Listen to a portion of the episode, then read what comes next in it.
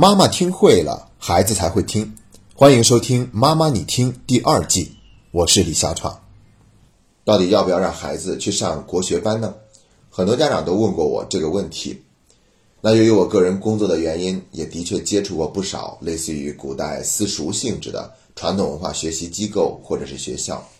也曾经跟那里的老师，包括跟那些孩子的家长聊过天儿，了解过他们内心真实的想法。所以呢，在这里我首先以我个人的立场，对于这个问题做一个答复，那就是我非常支持让孩子多学习传统文化，但是要让孩子从学校退学直接进入这样的私塾学习，还是请慎重。为什么这么说呢？我们今天就分成两个部分来聊一聊。第一部分，我们聊一聊家长们为什么要把孩子送进这样的国学班、这样的私塾机构去学习。第二部分，我们再聊一聊现在这些传统文化学习的书院啊，或者是私塾，包括学校，他们的现状是怎样的？那我想，在聊完这两部分以后，大家的内心自然就会有一个清晰的答案。那首先，我们来说一说为什么要把孩子送进这样的机构去学习呢？那在这里，我们指的不是说是寒暑假参加一个国学班的学习，而是指的是让孩子从学校里面退学，直接去这样的私塾或者书院学习。那我跟这些家长聊过以后呢，发现他们有这样的三个动机。第一个动机呢，叫做回避竞争，就是说觉得现在的体制内的学校啊，竞争太激烈了，而且呢，孩子的作业量太大，都写不完，让孩子内心也有很多的压力。虽然这么多年我们一直在喊着要给学生减负，但实际情况是并没有减多少。就算是减了，我们家长也得加回来，因为我们还想让孩子考一个更好的初中，上一个更好的高中，等等等等。所以说，既然这条路如此的难走，我们干脆就不要让孩子走这条路了，让孩子去上私塾或者是传统文化的这种学校。这样的话，就能够回避那些激烈的竞争，而且让孩子内心呢得到了一份自由。我知道这种想法还是挺普遍的，不过呢，我们终究还是要去面对现实。就算是我们把这种国学班或者是书院当成了一个世外桃源，但孩子不可能一辈子都在那里面。总有一天，他也要毕业，从中出来，然后去在社会上生存，也要有自己的一技之长，也要有与人交往的能力。所以说，我们必须得认识到，这种回避竞争只是暂时的回避，最终我们还是要回到现实，接受考核。那到那个时候，参加国学班的这些孩子们，他们是否具有强大的优势，并且能够让自己站在一个更有利的位置呢？我觉得这些问题，家长要提前去考虑好。第二个动机呢，就是否定体制，就认为啊，学校里面学的东西都是没用的，所以学的物理化学，将来总有一天都要忘掉。不知道那些东西，也未必活不好这一生，只是为了应试才不得不要去学那些东西。所以这样的学习实在是一种浪费。但其实，在这个地方呢，否定体制不是不可以。那我个人的观点呢，是觉得体制内的教育的确有很多的不足，但是我们没有必要完全把它否定或者跟它对立。就算是对立的话，也有可能还会转化呢。要知道，目前整个体制内的教育趋势都是对于传统文化越来越重视的。我们中国现在正在强调文化自信、民族复兴，所以说传统文化的地位现在正在变得越来越高。包括几次课改语文课本里面的古诗词还有文言文的成分都在增加，因为这事儿还遭了不少骂，大家都觉得学那些东西没有什么用。但是大家可能不知道，我们的邻居日本的。他们语文课本里面学到的中国的古诗词和文言文，比我们的比例都还要高。所以知道这样的一个事实以后，估计我们就不会再骂了。我想说的是，体制内也正在朝这个方向转变，而且国内有很多名牌大学，他们都已经设置了国学院。也就是说，这个孩子哪怕在体制内上初中、读高中，将来有一天他也是可以接受很好的国学教育的。而且在那个地方，那就真的是大师云集了。但是，如果你现在就否定了体制内的教育，让孩子退学去专门参加这样的国学班，那又如何能够保证这些孩子有实力考进这样的名牌大学的国学院，在那里继续深造呢？还有第三个动机叫做期待神奇，在这一点上呢，可以分成两类。第一类呢，就是认为这些教育是最根本的，它可以让一个孩子的品行端正，可以让他成为一个大写的人字儿，成为一个君子。所以呢，有些家长就期待着，如果让孩子去国学班学习、去书院学习的话，他就会觉得这个孩子呢，就会自然的不爱玩游戏、不爱看电视，也不会贪玩，恭恭敬敬，像一个小大人一样。但实际上这有可能是违背了孩子的成长规律的。而且我看到的实际效果是，即便是在书院读书学习，那些孩子们对于电子设备还是会有一份格外的兴趣，他们也还是愿意去玩手机上的游戏，并且跟其他的孩子一起去讨论玩这些游戏的乐趣。这是期待神奇的第一类表现。还有第二类，它相对来说比较少见一些，就是这个孩子他跟正常的孩子比呢，会有一些不太一样。比如说，孩子是自闭症，又或者是智力发展不够充分。然后呢，这些家长也是想让孩子通过诵读经典，不断的努力，直到有一天开窍了，于是超越了这个病症的限制，让孩子变成了一个正常的人，甚至更有智慧的人。其实真的是可怜天下父母心，为了让孩子变好，他们愿意去做出很多努力的尝试，但是最终的效果究竟会怎么样，就不敢保证了。也许我们期待的那种神奇的事件，并不会发生。好了，以上就是我们所说的让孩子去学国学班的三大动机：第一是回避竞争，第二是否定体制，第三是期待神奇。要知道，我们中国现在的社会主要矛盾已经转化为人民日益增长的美好生活需要和不平衡、不充分的发展之间的矛盾。同样，这件事情也是这种主要矛盾的一个显示。简单来说，就是中国教育体制改革的相对滞后。和家长对教育孩子的过度焦虑，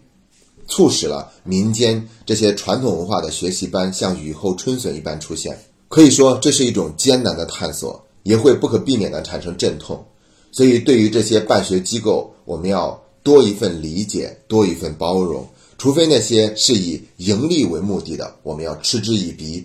那接下来呢，我们就要说一说第二个部分，聊一聊现在。这些私塾性质的国学班或者是书院，他们现状究竟是怎样的？在谈这一部分之前，我还是先强调一下，我们所说的就是直接让孩子退学去这样机构学习的行为，而不是指的寒暑假去参加下国学班的行为。如果仅仅是寒暑假参加国学班，然后还继续留在体制内的学校上学，那这种行为是完全可行的。我甚至还要持一个鼓励的态度。当然了，选择什么样的机构去让孩子读国学班，也是需要去认真选择的。那接下来我们就言归正传，聊一聊现在的国学班或者是书院他们的现状。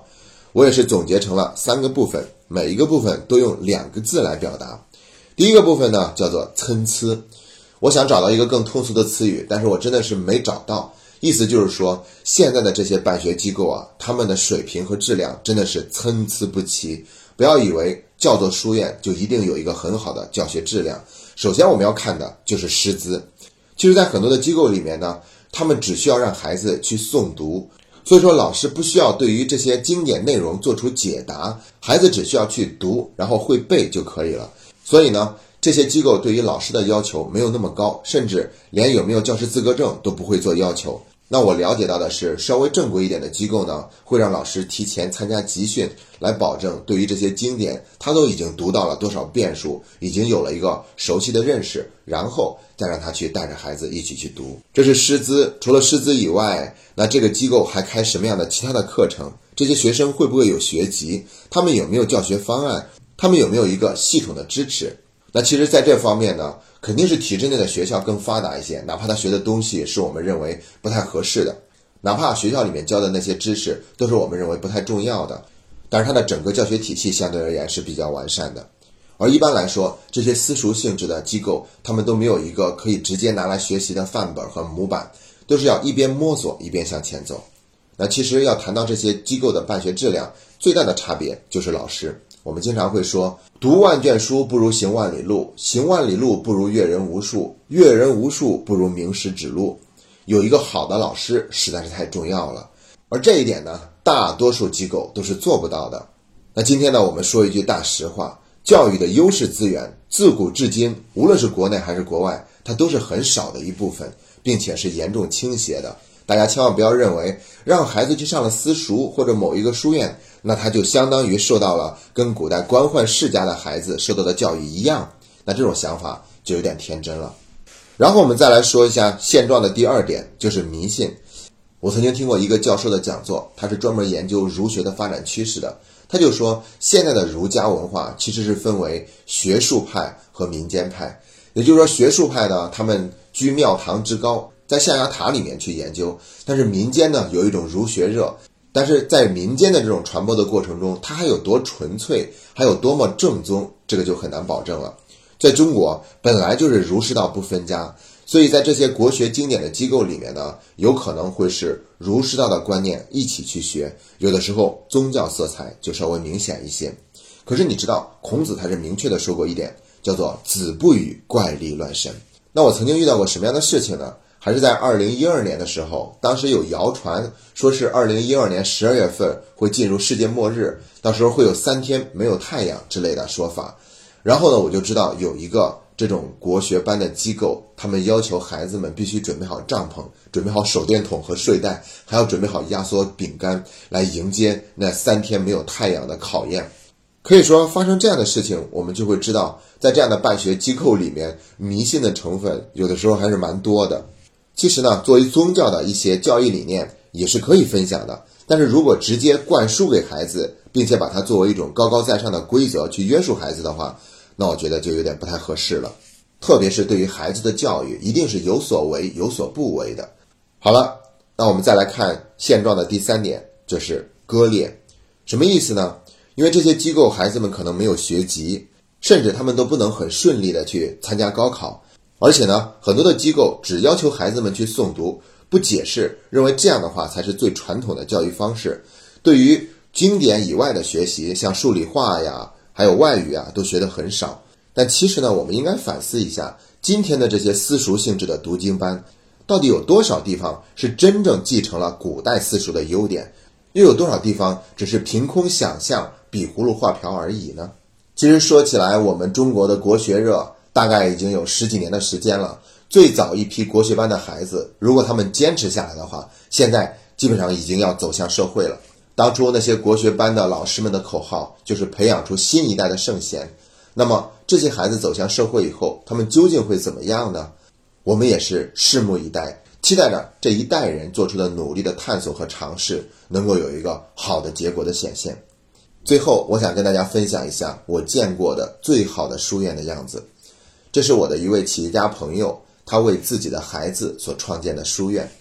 以前呢，他也曾经把自己的孩子送到那些在国内已经相当不错的传统文化学习的学校，但是最终他还是感觉不太合适，所以呢，又把孩子接到了自己的身边，然后重金聘请老师，组建了这样的一个学校。然后在这个学校里面呢，他们会上书法课，也有音乐课，也会学英语，还有体育课、舞蹈课。他们不光让孩子诵读，还要去给孩子解读这些经典的意思。而且他还想尽办法给这些孩子弄到了学籍，将来这些孩子们也是可以顺利的参加体制内的考试的。而且他这个机构不仅吸引来了更多的孩子，还吸引来了很多优秀的老师，他们都很愿意在这个地方去上课，贡献出自己的那份力量。那我听到的关于这个书院最近的消息是，他们要在暑假的时候带着孩子们一起去日本游学。那我觉得这才是我心目中理想的一个国学班书院的样子。不过，我们还是要认识到，即便如此，这还是一种探索。